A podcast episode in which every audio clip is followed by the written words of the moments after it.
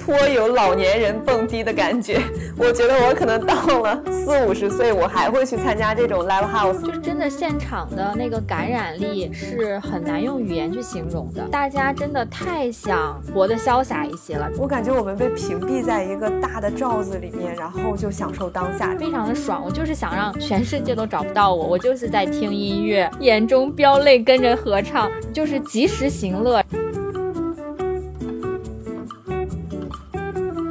我们是一档追求个体自由与探索多元边界的独立播客，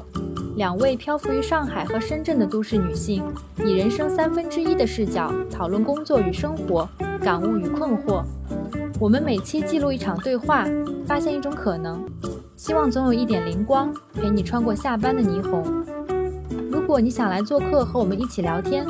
欢迎添加我们同名公众号获得联系方式，期待你的到来。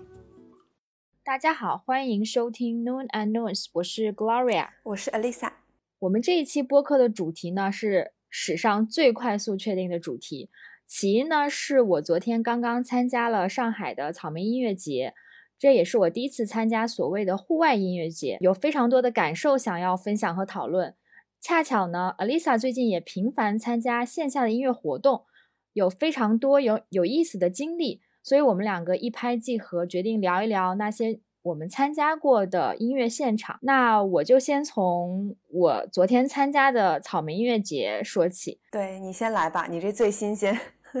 对我当时去之前的时候，我还找你问了一下，我说你有没有参加过这个音乐节，有没有什么注意事项？因为我其实很早的时候就还挺想参加的，然后也是奈何这几年的这个线下活动几乎没有。所以，我今天就是我这次是第一次参加。当时呢，我就我和我的朋友，就是我们一起去的。然后他是很早的时候去参加过麦田的音乐节，是在一九年的时候北京的，好像是。嗯。然后呢，他就给我提前打了预防针，就说当时他是狂站了七个小时在现场，所以就。特别累，像军训一样。我当时就还还问了你，我说你有没有参加过，是不是就很累这样子的？但是我昨天在现场的时候，其实那个氛围感还是有点出乎我的意料的，因为是呃上海的郊区的一个相当于一个大的公园里面，然后都草坪非常的开阔，然后面积也很大，然后它有呃两个主舞台，还有一个副舞台，然后所有的人呢都是在草坪上，所以那那个氛围就是。会让你觉得非常的放松，嗯，然后同时呢，我也看到好像网网络上的那个小红书上面有人发的帖子，他们是在北京参加的草莓音乐节，北京的那个场地好像就是它没有草坪，它就是那个石子的那个地，然后呢，就是所有人都是直接铺着那个野餐垫啊什么的，就直接在。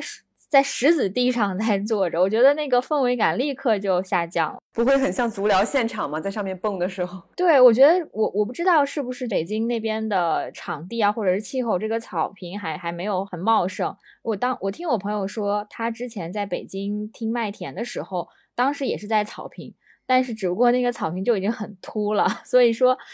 可能场地没选好。对，然后大家就是看到那个草地，就是地上都是泥，所以也不太愿意坐。嗯。但是昨天的这个上海草莓音乐节呢，其实就是因为场地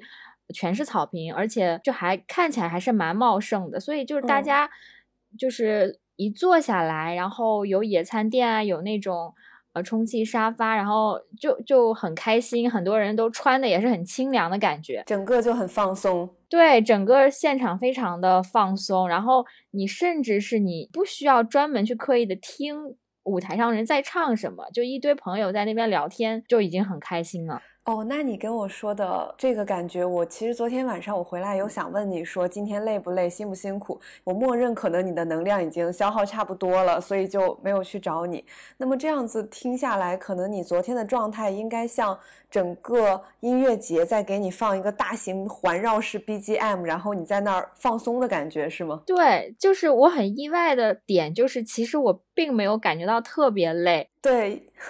因为我听到你刚刚用了“出乎意料”那个词，我还在想出乎意料的点是什么呢？对，因为我已经抱着我要狂战七个小时的这么一个心态去的，因为它是中午大概十二点，呃五十左右吧，是嗯第一支乐队开始上场，到最后一支乐队已经是晚上八点五十分了，所以就是大半天的时间。但是呢，首先我当时我和朋友为了想要保存体力，我们决定可能两两点多再入场，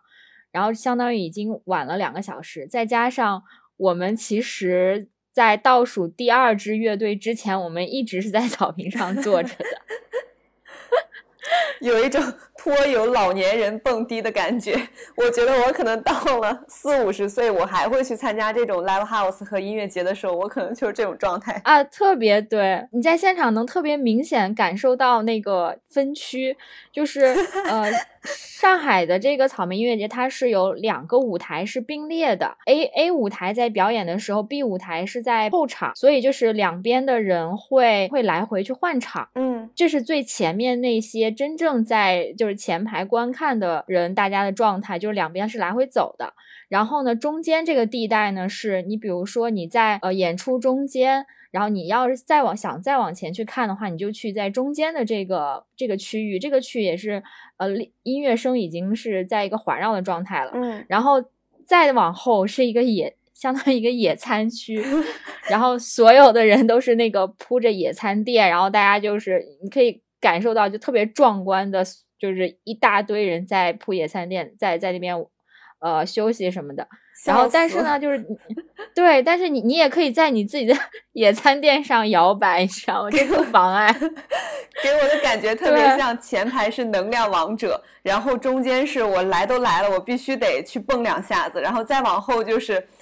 能能量弱者，然后大家在后面边听边自己晃的那种状态，我也不跟你挤。是的，就是特别明显的，就是三三种状态，然后中间到有一些乐队非常嗨、非常燃的那种呃歌曲的时候，在午餐垫上弹射起来，真的就是特别明显，就是中间有一趴是那个马赛克，嗯，他们的音乐就是大家都是比较。他们比较欢，就想要动起来，对他嗯。比较欢快的那种，然后旋律也相对简单，大家就是可以跟得上他的节奏摇摆，嗯，然后你就能听到他的这首歌一响起的时候，野餐店的人上面全都站起来了，拿着自己的可乐一顿晃，然后全都站起来，对，然后呢，然后 OK 这首歌结束了，然后所有在野餐店的人再坐下，然后说，哎，刚刚跳的太累了，我抓紧喝两口吃点儿，所以就是我大概前半程。就还挺开心的，就是在野餐垫上和朋友在那边拍照啊、玩啊、聊天。等到大概倒数第二支乐队的时候，我们就开始收拾东西要往前走了，因为我们是想要听最后一部分的重塑，嗯，就是重塑《雕像的权利》这支乐队，所以我们就提早去站在那边去等。从这个时候，我们才真正的开始，就是站在最前面，进入人池。对对对，然后你当你真正的进入到前面的那群人海的时候，那个氛围和状态又又不一样。我之前去看这种，呃，我没看过。首先我没看过音乐节，我只是去 live house，然后近距离去的这几个就是通仰、大波浪和丝绒公路。我的一个很明显的感受就是，在一个非常非常欢快、就非常需要蹦、就很燥的现场的时候，我不跳都不行，因为我们是一个完全人挤人、肩膀碰肩膀的状态。我就算不蹦起来，我的左右两侧也在搓我，就是我不动都没有办法，他们会带着我往上走，带着我往下走，他会搓我的衣服和肩膀，所以我我就觉得很多时候。燥起来，如果我不跳，那就没啥意思，还不如跟大家一起跳。而且在那种时候，大家也不会计较说，呃，个子高的打了矮的一下的头啊，或者说别人跳起来时候踩了我的脚，就完全 enjoy 在那个非常大的声浪当中了。对你说到这个的时候，我又想到，在现场，如果你周围的人都在嗨，然后你自己站着不动的话，其实反而尴尬的是你自己。但其实我去那种 live house 也有遇到，就是那种。他站的也非常靠前，就大家都很挤嘛。因为像我去看呃，live house 就最近的这三场，痛仰是在室外，就是在深圳湾那个大草坪上，然后大波浪跟丝绒公路都是室内。嗯，大波浪那次大概有来到一千多个人，据李健当时在现场说，这是他们组建乐队全国巡演有史以来最多的一次。就原本他是没有选到这个场地的，他选到了另外一个。呃，也是一个比较小，就跟 B 幺零差不多那种体量，是因为这个票卖特别多，然后他才换了这个场地。当然，这也是我托了他的福，第一次走进了深圳著名景点世界之窗，然后特别有意思，在他们里面一个就是呃世界之窗，大家应该都知道，就是有我很小的时候去过，哦，你还去过，我完全没有去过，因为后面长大之后那些东西都在世界的，就都在世界见过了，所以就。到了世界之窗的时候会没有那个感觉，但最开始我住的那个地方是完全可以看到整个世界之窗的，所以就还蛮新鲜的。就然后那天他们，我听我们一起去的同伴说，他们很多人去的早，还专门就是提前蹭着这个票，然后在世界之窗里面转了一圈，然后才去看的这个演唱会，在凯撒宫。我当时有发那个定位，我觉得真的是人生一个新体验。然后当时的那个感受就是，大家真的是人挤人，就完全不亚于这次五一我出行在著名景点的那种感觉。大家蹦起来的时候，其实有的人他是不喜欢上下跳的，他只是在那里头一直甩，对对，然后他们就会形成一个甩头区，那几个大哥可能就会连接在一起，一起甩头，那个场景也是。特别震撼，我觉得就一排人，也前面的人会给他们空出一个就是前后摇摆的区域，然后我们这片就真的音乐一起，因为大波浪本来也是电子乐嘛，他那个给我的感觉就是就是嗨，就是蹦就完事儿了，也不用说你听不听懂的这个歌词，或者你知不知道他在唱什么，跟唱啥的必要性基本没有。它就是一个英文诗朗诵。对你说到这个，我也想起来，就是观察在音乐节或者这种呃 live house 现场的人，就是他大家的那个身体的摆动，其实是分几类的。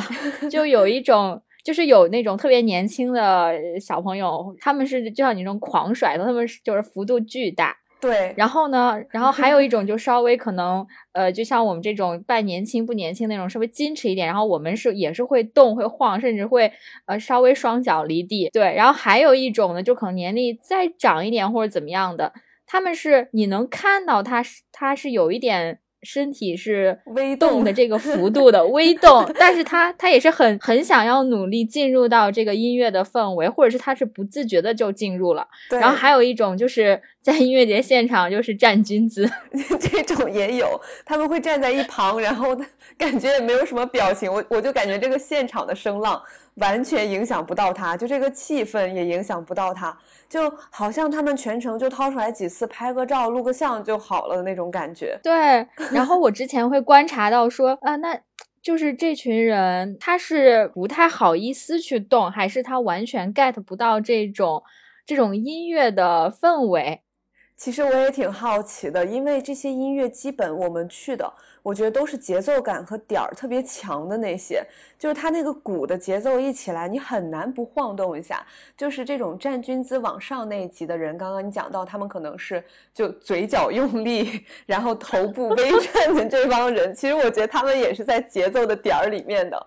但但是站军姿的，我可能我觉得我们有幸可以采访几个，而且我觉得还还有呃怎么说？我觉得就是中国人相对还是比较内敛，就是大家对于就是听到这个音乐就是嗨的那个表现程度，其实还是要弱很多。对，可能情绪没有那么外放吧。对，然后呢，你可能比如说现在年轻人，其实他会更加的开放，或者是不太会 care 这种旁边的人会怎么看。就包括我昨天在音乐节现场，你就能看到有一些就是年轻的朋友们，我真的是肆无忌惮，就是在那边真的是跳舞，就是真的会转圈的那种跳舞。反正我肯定是有点不好意思做出来这种这种。东西，但是我会觉得那个氛围会特别好。嗯，其实我去看丝绒公路的那一场，因为丝绒公路这个乐队非常小众。我说句实在话，在我去看这个演唱会之前，我甚至没有听过他们一首歌。就是他们来深圳，比如说今天晚上就要演出了，然后前一天我的同事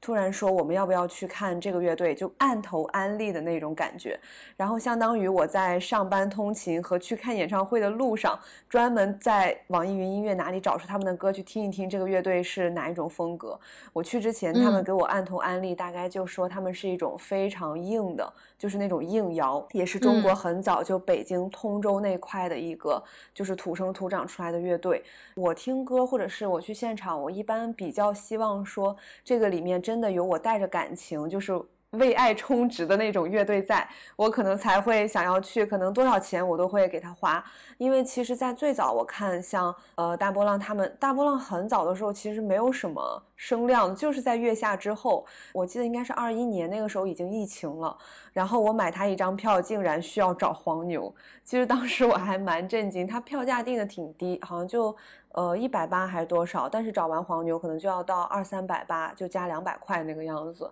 但是我当时都会都会去，就是我我现在总觉得很多乐队就是。呃，不知道是不是疫情带给我的紧迫感，我就会觉得说，可能看了今天就没明天那种能看一场是一场的感觉，所以我只要觉得价格还 OK，我就会去。OK，扯远了。然后在四荣公路的现场，我当时不是有给你传一张照片，就是我说，我觉得这绝对是今日最佳。就这样一支这么硬核摇滚的乐队，现场竟然有带着一个脖子，就是那叫什么？我这脖子应该是折掉了。对 对。他的脖子应该是刚做了什么手术，或者是怎么样？我觉得整个都被包起来。的就不能动，也不能大幅度摇摆的那个大哥，然后他旁边架着他的女朋友，我不知道是不是一个人肉拐杖，然后他们两个就站在靠墙的位置，因为这个乐队太硬核了，他的所有的音乐一起的时候，那个声音我感觉我出来，比如说我是九点半结束的，我好像到十一点半我的耳朵才恢复正常的听力，就那个声音大到那种程度，然后我们所有的人都在疯狂的点头，因为整个丝绒公路的那个乐队现场没有。很大，就比起痛仰跟大波浪这种上千人，他们我觉得那天最多也就两三百人的这个量，整个那个舞台我可能就在第三排，就我不用挤，我就特别靠前。整个就是两边嗡嗡的时候，就头、身体、手就没有一个地方不在动。我当时中途回头看大哥好几回，我其实特别想采访一下大哥，会不会很痛苦？哎，那说到这个的话，你有感觉到说，就是不同乐队他的呃音乐或者是他现场的演出的效果，就是你作为一个可能是音乐爱好者，但不是说特别内行的人来说，你能感受到他们的好坏之分吗？我觉得首先我绝对不是那种音乐发烧友级。级别的就是我会买，比如说 CD 机、蓝牙唱片机或者各种蓝牙音响之类的，完全是出自于那玩意儿长得很好看。然后再就是我喜欢这个碟的话，我就会买个机想要去播放它，但绝对到不了研究级的。不过我至今参加过的现场，就无论是流行乐，像周杰伦，还是这些呃摇滚乐队。我觉得他们的音乐各有各的风格，我完全可以接受他们在现场的任何小瑕疵，因为我看中的是那个感觉，我看中的是我对他们这帮人在做音乐的态度也好，或者是他们展现出来的自己的那个观念、价值，包括他们做出的东西的专业度，我觉得这个可能是我最看重的东西。他们。现场来说，比如说他们之前会吐槽说，他们选的这个地方太热、太闷，音响效果不好等等。其实这些通通不在我的在意的点上。我问这个问题是因为我昨天在音乐节现场，呃，因因为音乐节它不是说每某一个乐队专门自己的演出是好多好多个乐队，然后会有顺序。比如说第一支乐队，肯定它相对来说它的名气啊，或者是成立时间、资历就稍微。浅一点，然后越往后肯定会越出名。嗯，我呢也是一个就是在在这种摇滚或者乐队这个领域上非常外行的人，但是呢，其实我有种感觉，就是我能听出来。有一些乐队，或者是知名和不知名乐队之间的有一些，或者说它是一个弊吧，我能听出来这个弊在哪儿。就是我当时和我的那个朋友还在讨论说，好像就是到了某一个时间点，就是从比如说四点钟之后，这些乐队大家相对来说就开始变得耳熟能详一些。然后呢，你就能感受到从四点钟之后，现场不管是气氛，就是这个乐队引领大家。所带来的气氛，还是说它这个音乐本身所传递出来的感觉，或者是它这个旋律性也好，或者是呃演就是现场乐队的演奏的效果来说，都是好像更能够感染人一点。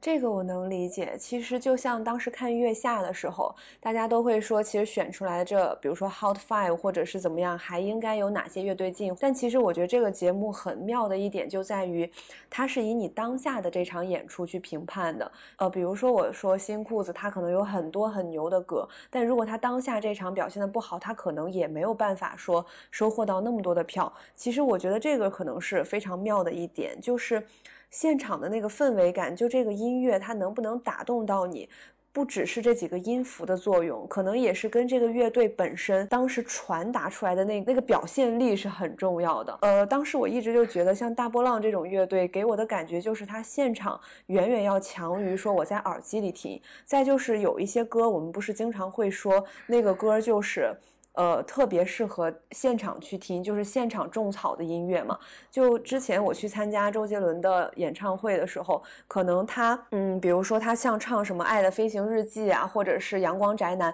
这些歌，绝对不是我耳机里面就经常循环的那几首歌，就。前十可能都进不了，但是在现场就是我特别能 get 到这首歌的乐趣、欢乐，还有它就是现场带起来那个氛围感就特别重要。很多歌其实都是我去过现场回来之后，我才觉得发现了一首宝藏的现场音乐。对对，就是真的现场的那个感染力是很难用语言去形容的。嗯，就昨天呃，我有一个特别深的感触，就是呃，我之前看月下的时候。就知道了那个马赛克这支乐队，然后当时我记得好像不管是现场的评价呀，还是之前网上的一些评价，就会说马赛克这支乐队的歌曲太简单，或者是它不够像有支乐队那么的复杂性。对，它的或者是它太快乐了，它的词也简单，然后它的旋律也简单，然后主要的那个主唱可能会带给大家的那个氛围感会比较好。但是呢，昨天我在现场的时候，就非常明显的感觉到，这样一支可能在某个综艺节目或者是普通我们听音乐的时候，会觉得这首歌太太简单、太呃就不高级的这么一首歌，但是其实在现场的氛围是特别好的。你说到这儿，我就想起他们很多人都管痛痒，就是有有不喜欢的或者黑粉会说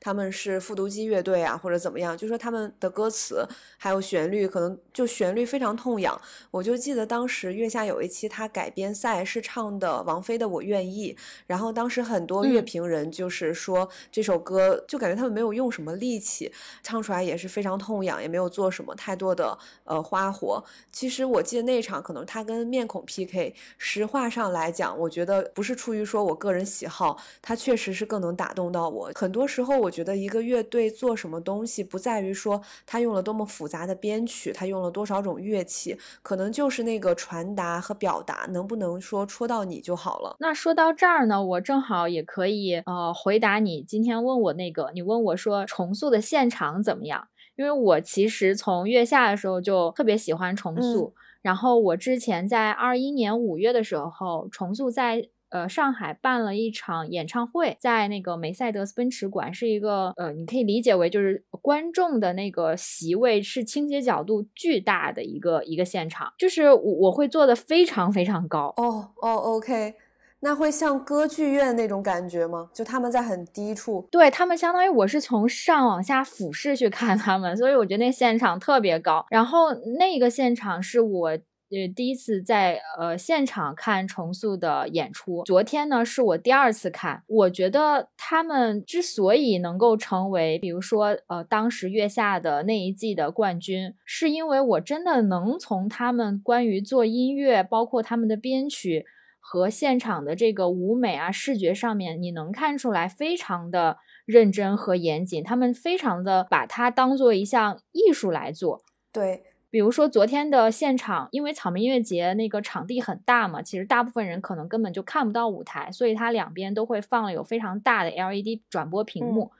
其实之前有好多支乐队，其实他在转播上面没有呃特别的设计过。一是有可能是经费的问题，二呢是他就是在这方面他可能觉得 OK 还好，你直接转播我现场的画面就可以了。但是重塑呢，它是昨天那么多支乐队里面，我觉得是。呃，舞美视觉上面是最经过精心设计的，就是它的每一个每一首歌视频的，就是 LED 的转播，全是用心设计过的。跟他的歌的主题节奏非常的契合。当他呃这支乐队第一首开唱的时候，那个舞美效果一出来，你就知道 OK，他就是重塑，他不是别的乐队。这个真的很重要，我觉得现场就舞美和这个乐队的音乐，然后包括他们要表达的东西的那个配合度，我觉得非常重要。就如果你也觉得这个重要的话，我推荐你等着去抢一下。就比如你喜欢重塑，你抢他们的专场去看一下。我看到至今像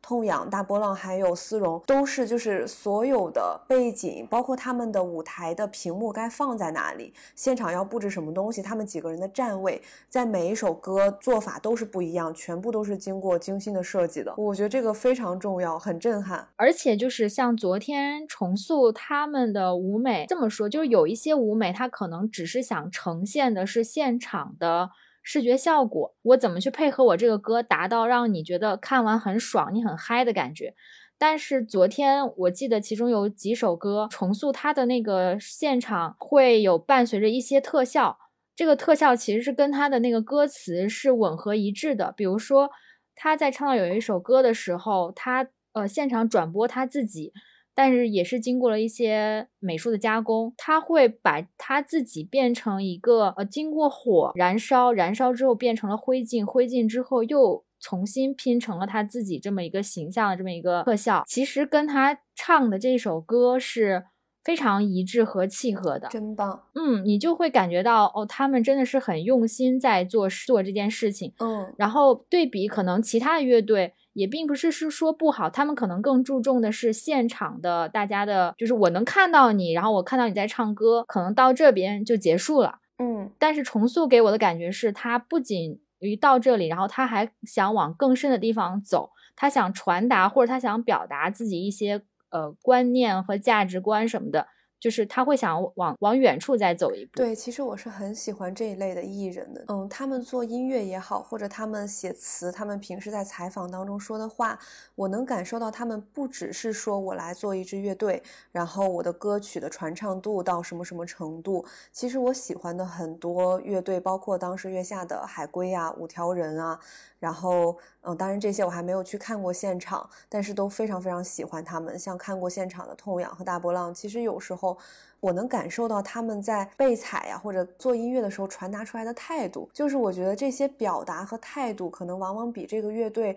现场唱的怎么样，或者他们的歌本身对我来说更重要。就像你说重塑，其实，嗯，其实他们的传达真的是，我觉得就是视觉、听觉，他每一个细节，只要他能想到的，他可能都会去做到那种严谨。那接下来你可以讲一下，就是因为我知道你最近呃连着参加了几场线下的演出，包。包括好像是在大雨中听痛痒，然后你已经是第二次参加大波浪了。对对，然后包括你这次就是有点开盲盒的一样，听了丝绒公路。你这几场就是你首先你为什么突然会这么频繁的去参加？线下的音乐活动，然后呢，就是比如说大波浪，其实你之前参加过，然后为什么又又去了一次？其实我觉得我不是不是我突然频繁了，是他们应该在这三年里面憋太久了，再不出来挣点钱，我都怕这乐队没了。我现在就感觉说，我能给他们充点钱，就给我喜欢的音乐人充点钱，我就会去充。就本身他们的票其实也没有贵到离谱。就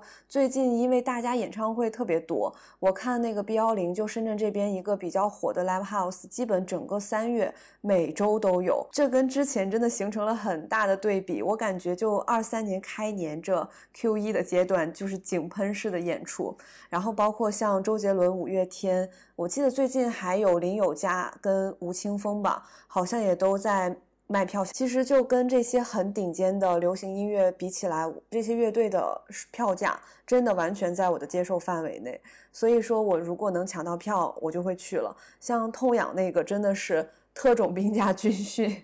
其实我已经，我绝对不算是那种就狂热分子，就是我一定要在。最前排那天，其实我是一个完全特种兵的一天，呃，那一天是应该也能在播客里说吧，就是我。我还大姨妈，然后那天我还跟咱嗯们两个，然后邀请了嘉宾，我们还录了播客，所以那天我从起来感觉自己就在打仗，我还必须要在咱们把播客完美收尾之前，然后迅速化一个能去看演唱会的妆，然后出门。其实，在我们录播客之前，到我出门，我都没有吃一口东西，我就在这儿做这些事情。然后做完之后，化完妆，我抓紧就出门了，然后坐地铁。我从地铁口出去，其实距离他演出还有三个小时。我认为我肯定可以安安稳稳的坐那儿吃顿饭，但是我一出那个就深圳湾那一站，我就发现门口全是哪吒，就是 痛痒的那个图嘛，对啊，全是哪吒，就是都画好了，然后都把自己收拾的特别演唱会，绝对比我演唱会多了，你知道吗？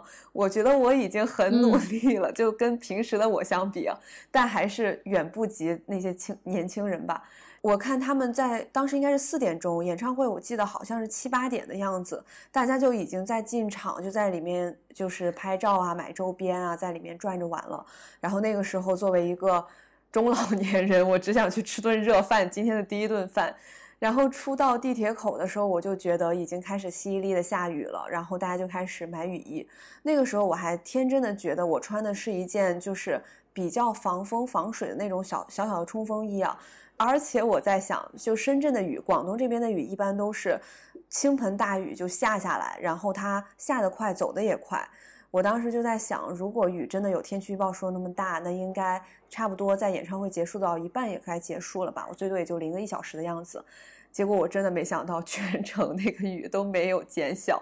然后我吃完饭的时候，雨已经就是瓢泼大雨了。然后当时五点多吧，我就开始进场。然后进场的时候，他们主办方就给我们发了雨衣，就跟塑料袋儿一样的那个雨衣。嗯，对，嗯然后大家很多有备而来的人，他们穿的是那种就塑料很硬的那种质感的雨衣，就跟这种塑料袋儿贴在身上是完全不一样的。刚开始我只是拿了两个，我在想，待会儿一旦就是我的冲锋衣顶不住了，我还能套上。唉，但是怎么说呢，那个雨真的是太大了，就没有一会儿，嗯就别说化的妆啊、穿的衣服这些都不重要了，因为就是一个大型卸妆现场。然后我从五点多一直到呃唱完，然后安口退场，可能是我在雨中，我感觉站了至少有个五个小时。但是大家的热情真的是就是完全没有减，我觉得没有影响任何人，而且反而给现场的摇滚青年制造一种更爽的感觉，就是那种在大雨里面听痛痒、听摇滚这事儿就是。倍儿摇滚，更摇滚了摇滚对对就大家就觉得趟着水，因为我过程当中，我觉得那个水已经大概到我就是脚脖子那个位置了，然后看到一半也很狼狈，感受到自己的袜子破了一个洞，然后当时我觉得我应该是现场很狼狈的那个人，但是出来之后，我发现地上有很多散落在地上的衣服、雨衣，还有好几双鞋子，就匡威啊、什么万斯这种板鞋都扔在现场了。我估计就是那种已经脚就泡的受不了的那些人，就干脆不穿了。然后完全，嗯完全嗯完全没有影响，就大家该跑火车、该摇旗呐喊、该在唱的时候就各种唱。我全程唯一担心的就是我手机防水的问题，因为我还要举出来录像，然后还要举出来就想要拍照或者是怎么样。他们那个舞美也做得非常的好，就回到刚刚你说，呃，那个现场的舞美跟他们音乐的结合，就是痛痒的那个现场是环形的，就他们的那个屏幕是一圈一圈的环这样收缩，就像像一个那种呃万花筒的那种感觉。然后大波浪的那个现场是竖屏，然后也是往大概是个两点透视的那种效果，整个那个环形会配合着它的不同的歌曲，就是做不一样的那种发散的形状。我当时就觉得整个舞台就是特别有一种万花筒的那种感觉，而且很像一个大型的风筒在往里吸，然后往外扩。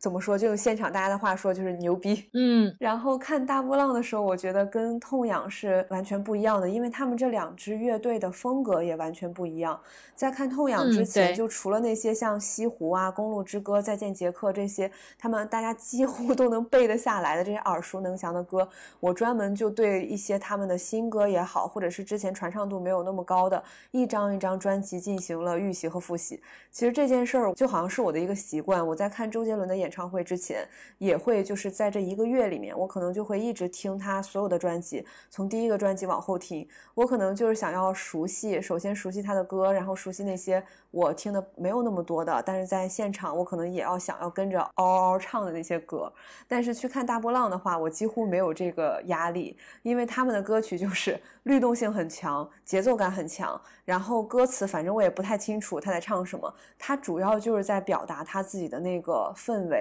然后我就很喜欢他表达的那种带一点蛊惑的。魅惑的，然后又有一就在那种阴郁里面，好像看起来比较丧，但实际上又很有劲儿的那种感觉的那些柔软的感觉，我就很喜欢这个感觉。所以在他之前，我可能不太会做我预习的这个工作，对。但是痛痒的现场，因为我特别希望每一首歌我都能跟上那个感情，然后跟上那个节奏，所以我就会去听。丝绒公路的话是完全。完全拆盲盒，就像你说的，我根本不太清楚他唱什么，他表达什么。但是现场也给了很多惊喜，因为他们唱了一些还没有发行的，就唱了一两首他们还没发行的。然因为有一些歌，我觉得如果他把他为什么写这首歌的情况讲的那么清楚，可能都不会过审的那些音乐，就他们因为是硬摇嘛，所以他们对于现实的批判，还有对于现实的一些可能会表达很多不满，因为他们乐队也年纪比较久了。所以他们会就是那些传统乐队的东西都在，包括他们用的吉他音乐，还有主唱的嗓音都是非常硬核的。然后他们有唱一首说，当时他们。巡演到上海，结果刚好在上海封控，然后他们就在那个酒店里，在那个现场，他什么都干不了。然后他们当时特别烦躁，然后写了一首歌，那个歌词有几句真的挺震撼的，现场大家几乎就是就是跟着在喊的那种，给我的感觉就是在情绪释放。我听你的描述，我都已经能就是体会到被压抑了很久的这种情感宣泄的。就是现场的这种感情浓度，对对对，大家都没有听过他的歌，而且其实那个现场，因为他调音，我说实在的，我感觉啊，就我这种都不是音乐什么专业呀，发烧友这种人，我都觉得那个 live house 现场的调音做的一般，他鼓声真的是太大了，而且他的那个舞美效果，可能是因为我觉得啊，跟乐队经费也是有关系的。没事，你就继续说，那个鼓声太大了。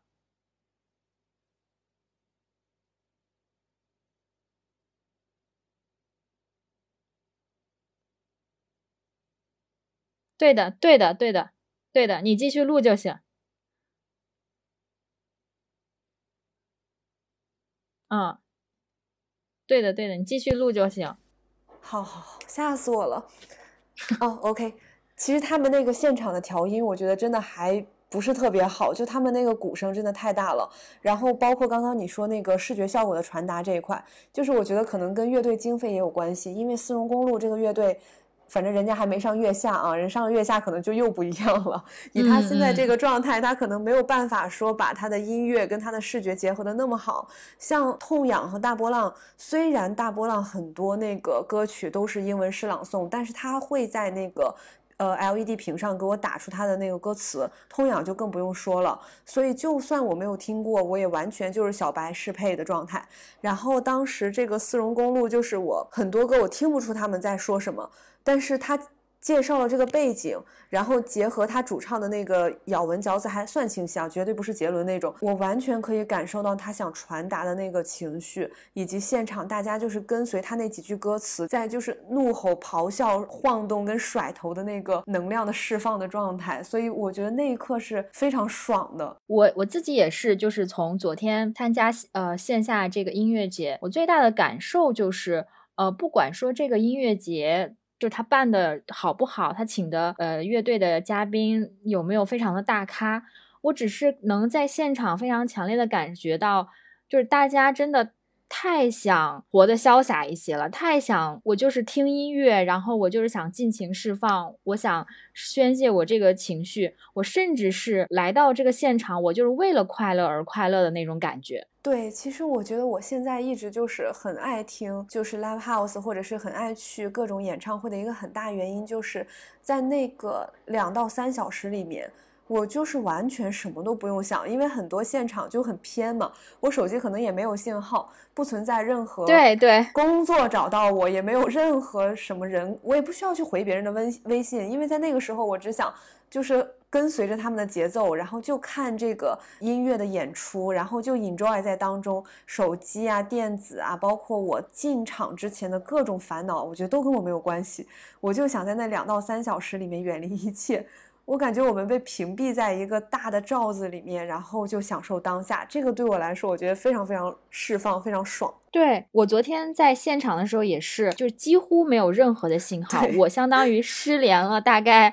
大半天的时间。但是如果是放在平时，我我如果就是没有信号，或者是连接不到网络，肯定会对很慌张，会很焦虑。我觉得呀，有没有人找我怎么样？但是。昨天就是那个状态，我真的觉得像你说的非常的爽。我就是想让全世界都找不到我，我就是在听音乐。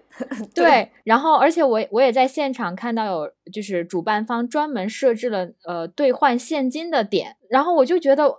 哇塞，就一切好像回回到一个特别特别原始的一个方法，就是因为有很多人他手机连不到网络，所以他没有办法进行线上的这种数字支付。所以我只能说去呃兑换现金点，然后去换一百块钱。我用这一百块钱，我在现场去买水，买什么东西。嗯，哦，就是感觉大家回到了一个特别原始的部落，但是这个感觉特别好，因为又有音乐，又有阳光，然后又有草坪，然后所有的人都很开心。就特特别特别好，这就是最初的快乐。对对，就是觉得，呃，我能感受到很多人所谓的，就是我来到这儿，我今天就是要快乐的那种感觉。这就是在没有金钱、没有阶级、没有 battle，然后没有工作、没有任何。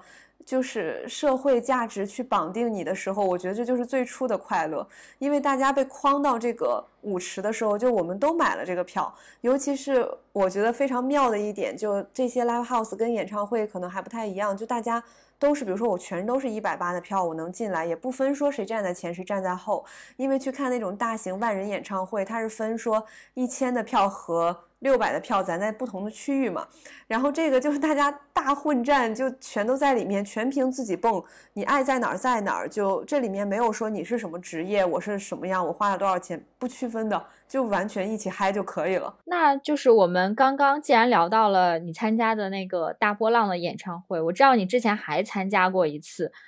而且你当时和 主唱还。还合影了一张，哇塞！我当时看完，我就觉得那那是你你男朋友吗？的那张照片，觉得完全恋爱了。就是我，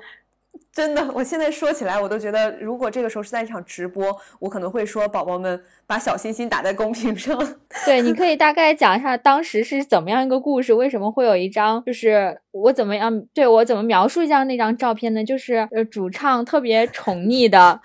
看向你，然后好像有有一些反正行为举动，反正我觉得真的天呐，你你们发生了什么？我当时就这种感觉。哇，当时我觉得特别意外惊喜，就是二一年的那场演唱会，他们已经上了月下，然后他们也火了，现场来了非常多的人，然后那个时候又应该二一年已经是疫情的中间段了吧？嗯，反正大家戴着口罩去，但是现场没有人戴口罩，就是。进来就像刚刚你描述的那个场景，我们被圈到一个部落里，然后这个部落里面没有口罩，大家就是过来嗨的。我当时是这样子的，就是我进去的也不算太早，我一直就不属于那种特种兵选手，就是我可能不会想要说提前两个小时过去，然后站在第一排。当时我那个地方离我上班非常近，我记得我好像还是完成了工作，吃了晚饭，然后加了会儿班儿，我就拿了一个揣了一个手机就过去了。因为 Live House 就这个，待会儿我们可以再聊。我一般不喜欢带东西嘛，嗯，然后我就拿了一手机，充好了电，充满，因为我知道我要录像，然后我就去了。进去之后呢，我就站在大概中间的位置，我的右边前边是非常高的一个哥哥和他的朋友们，就那几个朋友都不矮，然后他们就 在我前面像一堵人墙。我当时其实还觉得蛮痛苦的，就我在想说，我在想我该怎么，我这全程可能都会比较累，要仰着头去看了。然后开场大概没有五分钟，我前面的人墙我就记得可能只剩一个很高的哥哥，那个哥哥大概有个一米八到一米九的那种高度，然后旁边的人可能就挤来挤去，然后就不知道去哪儿了。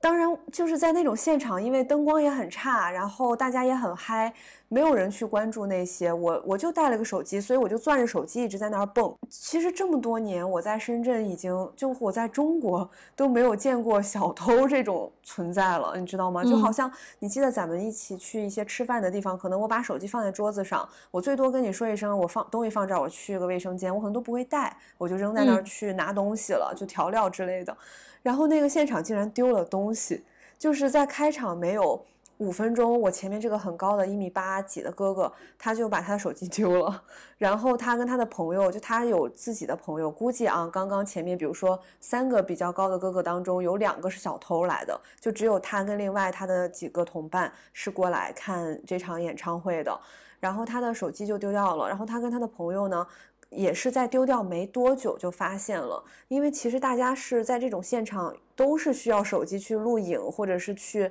干嘛的嘛，所以可能他丢掉没一会儿，他就掏兜发现没了，在后半节就在我们附近，刚开始就在我们附近找，大家其实也蛮好的，就算是暂停了一会儿再帮他找，但是李健他们的就大波浪的演出不可能说因为。我们这个小角落出了问题，然后就不进行了。其实他们上面的演演出可能完全没有受到影响，只是我们周围的一撮人说，哎，是不是掉到地上来，或者怎么怎么样？这个时候才有旁边的同伴说，哦，你手机可能是被偷了，因为刚刚有两个人在后面挤出去了。其实演唱会刚开始嘛，基本进来的人是不可能说那个时候就往外跑的，就出去。其实这种概率非常低，大家一般就是进来之前解决好了自己的所有吃喝拉撒，然后就。整场 enjoy 就不会在三小时之内再离场了嘛？然后他们可能就出去了。然后这两个这个哥哥和他的朋友，然后就出去，应该是去调监控，然后跟主办方去找。反正中间大概在快散场的时候，他们才回来。因为像警察来了也好呀，或者是主办方来了也好，可能就会去就是做一些记录呀、登记啊，还有去调监控吧。反正我觉得这场演出对他们来说算是废掉了。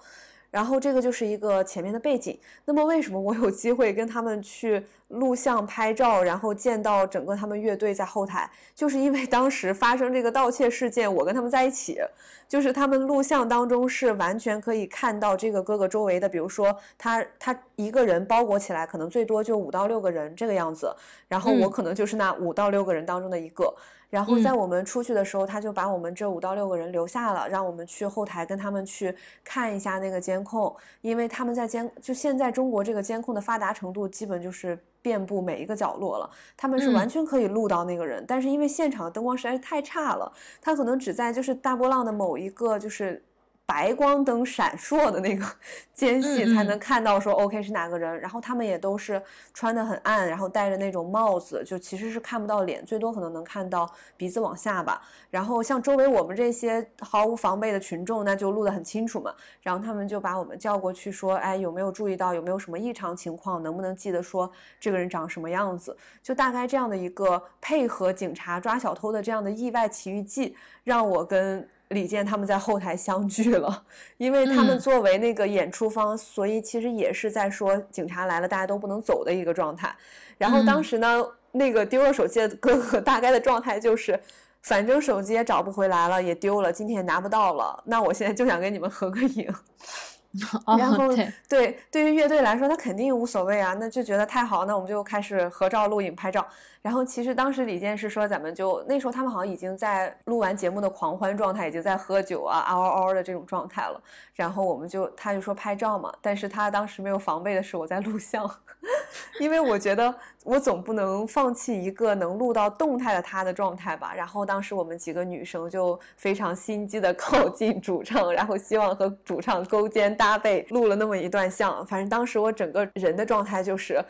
妈妈，我在哪儿？这就是我男朋友，临见一下那种感觉。对我，我我记得还就是我还记得你当时那个状态就非常的就是娇羞，然后在背景在冒各种对对，然后你们两个都很娇羞，然后看向镜头，我天呐，这是什么样的场面？因为他他以为是拍照，然后他就呃摆好了动作，等着这个照片结束嘛。然后我扭头跟他说我在录像，然后他当时一瞬间就去拿手去挡那个镜头，说哎这竟然是个录像，哎别别别别，我当时觉得妈呀，嗯，这还这个这个经历还挺有意思的。是的，是的，这是我离就是这种所谓的明星，就其实我觉得乐乐队的人还是蛮没有明星架子的，就是我觉得这是我离明星最近的一次。之前我认在他之前，我最近的一次应该是看周杰伦的重庆地表最强的那一场，我抢到了他最贵的那个票，然后当时是随机分配在了第三十排。我记得那个时候我就认为我已经离我的梦想最近最近了。对，因为我知道你是嗯周杰伦的，就是忠实 对真爱粉。那我们正好可以讨论一下，你觉得这种 live house 乐队的现场的。表演和这种所谓传统的演唱会，你的感受有什么不一样吗？就或者是那种非常流行的歌手的演唱会，我其实现在来讲有一个最大的感受就是，我觉得乐队的那个呃沉浸感更强。就是像这种万人演唱会啊，你像周杰伦一场演唱会都是在那种就所谓的大型体育馆，好几万人，然后大家坐的都比较散，而且人一多的时候，那个安防措措施也会很强。我之前坐前排的时候，他们是完全不会允许你站起来的。就比如说，他有一些很嗨的、很劲爆的那种歌曲，我我们会不自主的想站起来，哦哦哦，就这样子嘛。但是他们会担心你。呃，就是挡到后面的人呐，或者大家都开始跳啊，会会有影响大家其他的观众，所以他会就是现场的保安每一个小方格子旁边都会站着三到四个保安，会说，哎，坐下坐下，就他控制你控制的很强。但像这种 live house 来说，根本没人管你。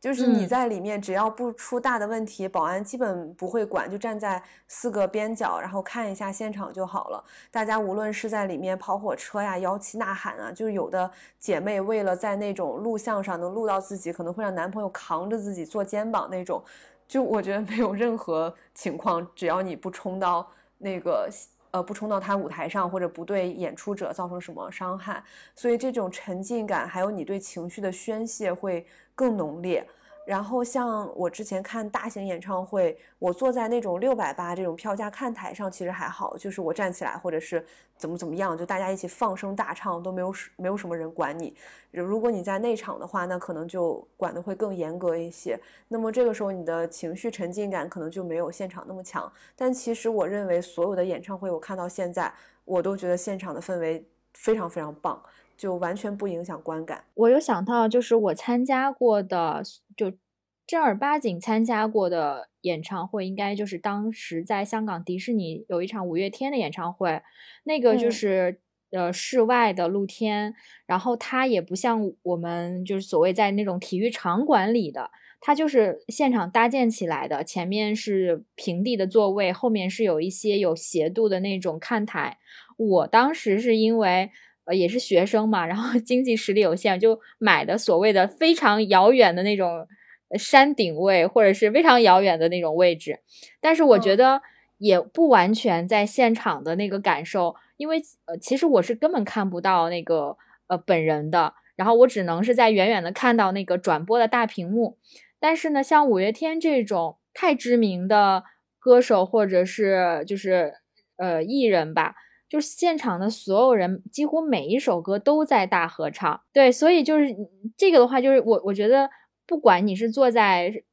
什么位置，就像我当时坐在后面，只要是现场灯光氛围，大合唱起来之后，反而是我坐在后面更能看到前面所有的整个场的呃那个场面，就是因为大家手里有荧光棒，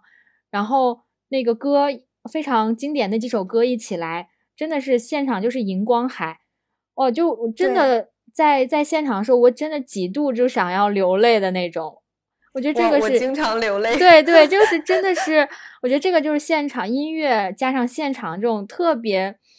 就是特别的魅力。就可能我们自己在听到呃某些歌，比如说倔强也好，或者怎么样也好，我我们就还好。但是现场所有人在跟你一起演唱，呃，灯光氛围一上来，你你。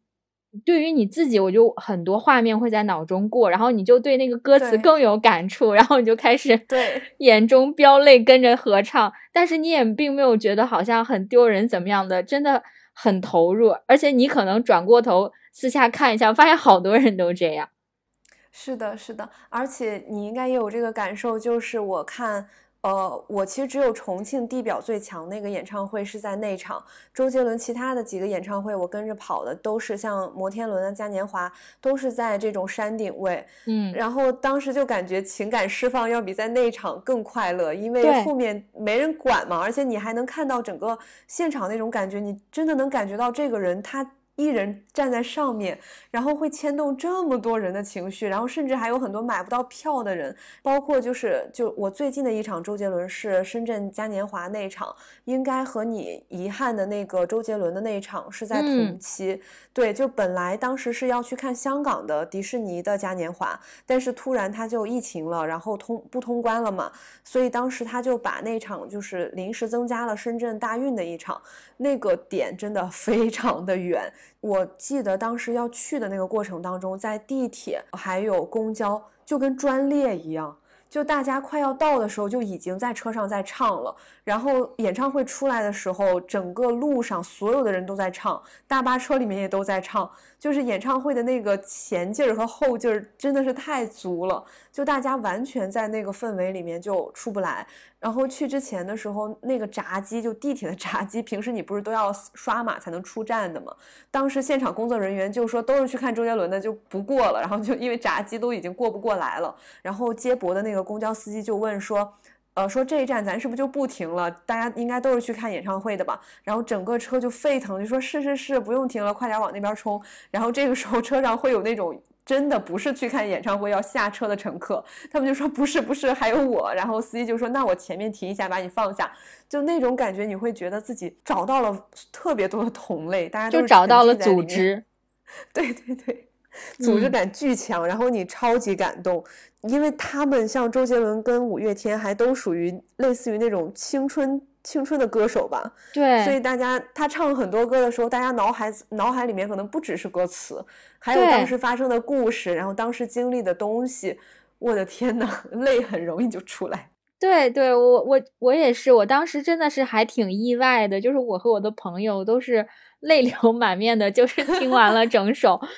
啊，就是这这场音乐会还是嗯记忆很深的。然后另外就是你刚刚提到的，我有一场。我本来也是在香港的演唱会，周杰伦的，我当时是要去看的，票都买好了，而且是跟我的同学，大概七八个人，我就觉得哦，一切都是很完美，和朋友，然后是看周杰伦，嗯，就所有都很好。但是，哎，因为当时是有有一个临近要，我当时在准备托福考试，然后临近考试的前一周是这场演唱会，我当时特别特别纠结，我要不要去？其实。按我自己的，现在是不是不会纠结了？我真的，我就我现在让我在想说，还纠结什么去呀？我现在就是后仰的演唱会，当时我不是有跟你说，这演唱会买的时候我就纠结一个点，它跟我那场考试离得非常近，就是险些就是那种今天晚上从演唱会出来，第二天早上就要去进考试考场的那种近，就周五跟周六的关系。然后当时我就纠结，我大概也就纠结一秒，我就觉得，哎呀，还管他的呢，就就算这样，那就这样呗。对我当时纠结的点是说，我如果去参加演唱会，我可能不在那个复习的状态里面，或者是可能多多少少会对影响一些复习的节奏呀，或者是那个你的思维又又跑偏了或怎么样的。所以我当时反正反来思来想去，我最后就是没有去。但是我现在回想起来。啊，干嘛不去呢？就是对，就是相当于你当时如果去了，你可能多了一场你一辈子都不会忘掉的回忆。然后如果你没有去的话，你无非你就是把这个时间按部就班去考试了。而且讲真的，可能现在在我看来，考试通不通过，可能不在于那晚上的三四个小时。对，其实你刚刚说的影响状态，我觉得一定会有的。就为什么之前咱们备考之前都会说前一天晚上尽量不要出去玩呢？不要干嘛？其实无非就是让自己在一个就是考试或者我脑子里想的是这个考试的事儿的那个状态。因为音乐会基本一晚上把人都清空了，能量可能也清空了。但是后面你可以，就我现在衡量这个价值就不在于说是这一点，我会觉得。考试这一年可以有好几场，他可能每个月都能考一场，但是这个演唱会错过了，就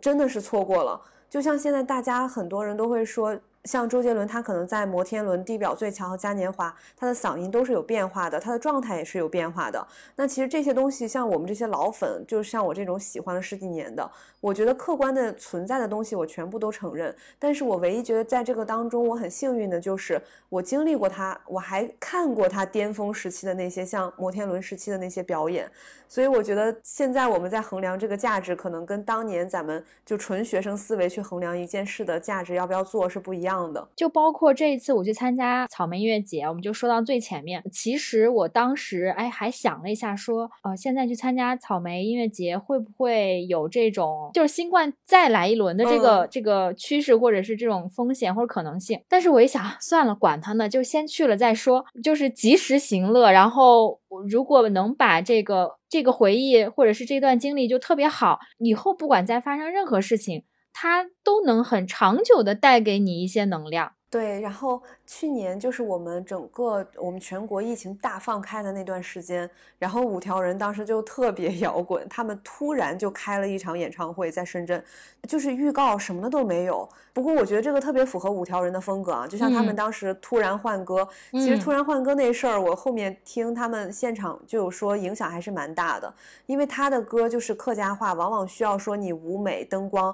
呃，词全部都能展示出来，大家才能 get 到他的那个 feel 嘛。对，然啊，扯远了，没有预告的空降过来开了一场演唱会，在那个时候竟然票全部都售罄了，然后大家都去了。当时我好犹豫，要不是因为我正好在难受啊，或者就那个状态真的没有办法去，大概率我可能也会去。然后小红书上大家就是说去呗，摇滚呗，大不了就。一起扬，反正在办公室里面扬也是扬，在五条人的现场 扬也是扬，我觉得很有道理。然后不负众望，大家看完那场演唱会出来都扬了，但是感觉很快乐。嗯，哎，这个事儿就是综合下来，呃，整件事儿很大，整件事儿 都挺摇滚的。从无论是空降，还是大家选择去陪着去摇，还是出来一起扬，我觉得都还挺摇滚。嗯，那你还有什么其他演唱会很特殊的经历吗？我觉得最特殊的这抓小偷我都经历了，其他的 好像也你就你这个抓小偷，我觉得也不算啥了。抓小 偷这个赢了，目前为止是第一名。是我我也挺惊讶的。然后像痛痒的这种大雨里面，而且其实这么大的雨，它全程都没有小。我记得我出来就有跟你说，我给你拍，我当时破了一个洞的袜子，然后它勒在我的大拇指上，我觉得特别痛苦，但是仍然要踮着脚在雨里面蹦蹦蹦。但是我觉得无所谓那种感觉。那我们就回到了我今天哦，我在我们在准备播客的时候，的一个问题是：参加音乐节有哪些必备单品？然后呢，我们两个 不约而同的回答是不带，不带任何东西。特别奇妙，就这个线上编辑，我在这边打着，我觉得我还在跟你对话，因为我看得到你在看。对，其实这个我我也是昨天有一个嗯深有感触。我昨天其实本来就没有带太多东西，我想着就是 OK，呃，那就去玩嘛，去听音乐节现场，我就轻装上阵，而且我可能是准备着站狂站七小时这么一个状态。然后，但是呢，我还是想着 OK，我我要记录一下什么，我带上耳呃相机，我会带一个遮阳伞，就是类似这种小东西。但是到了现场，先且不说相机从来没打开过，遮阳伞从来没打开过。然后呢，你你还会觉得就完全没有必要，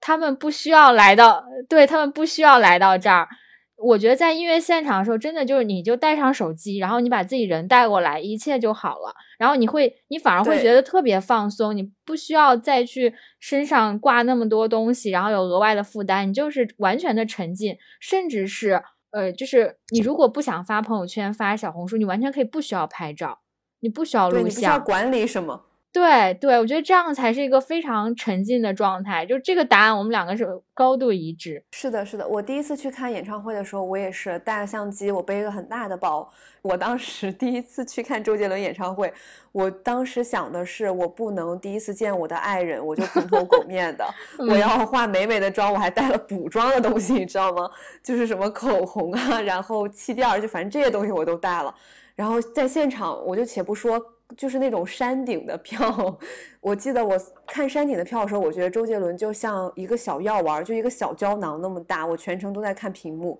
然后我坐在内场的时候，我也可以给你安慰一下，我现在觉得抢不到内场票一点问题都不大。我在内场三十排的时候，我觉得它最多就从药丸变成了药瓶，就那种大一点的药瓶。对，就是如果我想看清说舞台到底在干嘛，怎么走位，我还是要看那个屏幕。对对，所以说不 care 了，我后面就逮着那六百八和八百八的票去抢。，anyway，扯远了。然后当时我还选择带这些东西，然后现场我不仅要照顾这些东西，因为我相机也很大，我还要照顾我的相机，我这些东西不要磕磕碰碰，不要丢。然后我还要自己嗨。然后从那个后面我就明白了，这些东西反正能不带就不带。我一般像。流行的这种演唱会，我就买荧光棒，然后拿着手机我就进去了。最多我再带一个小充电宝，因为我害怕最后手机没电嘛。因为它这些场馆往往都很远，我出来之后我还不好走，我可能还是得用手机，得用信号。然后再像这种 live house 之前那场，我还带了一个自拍杆，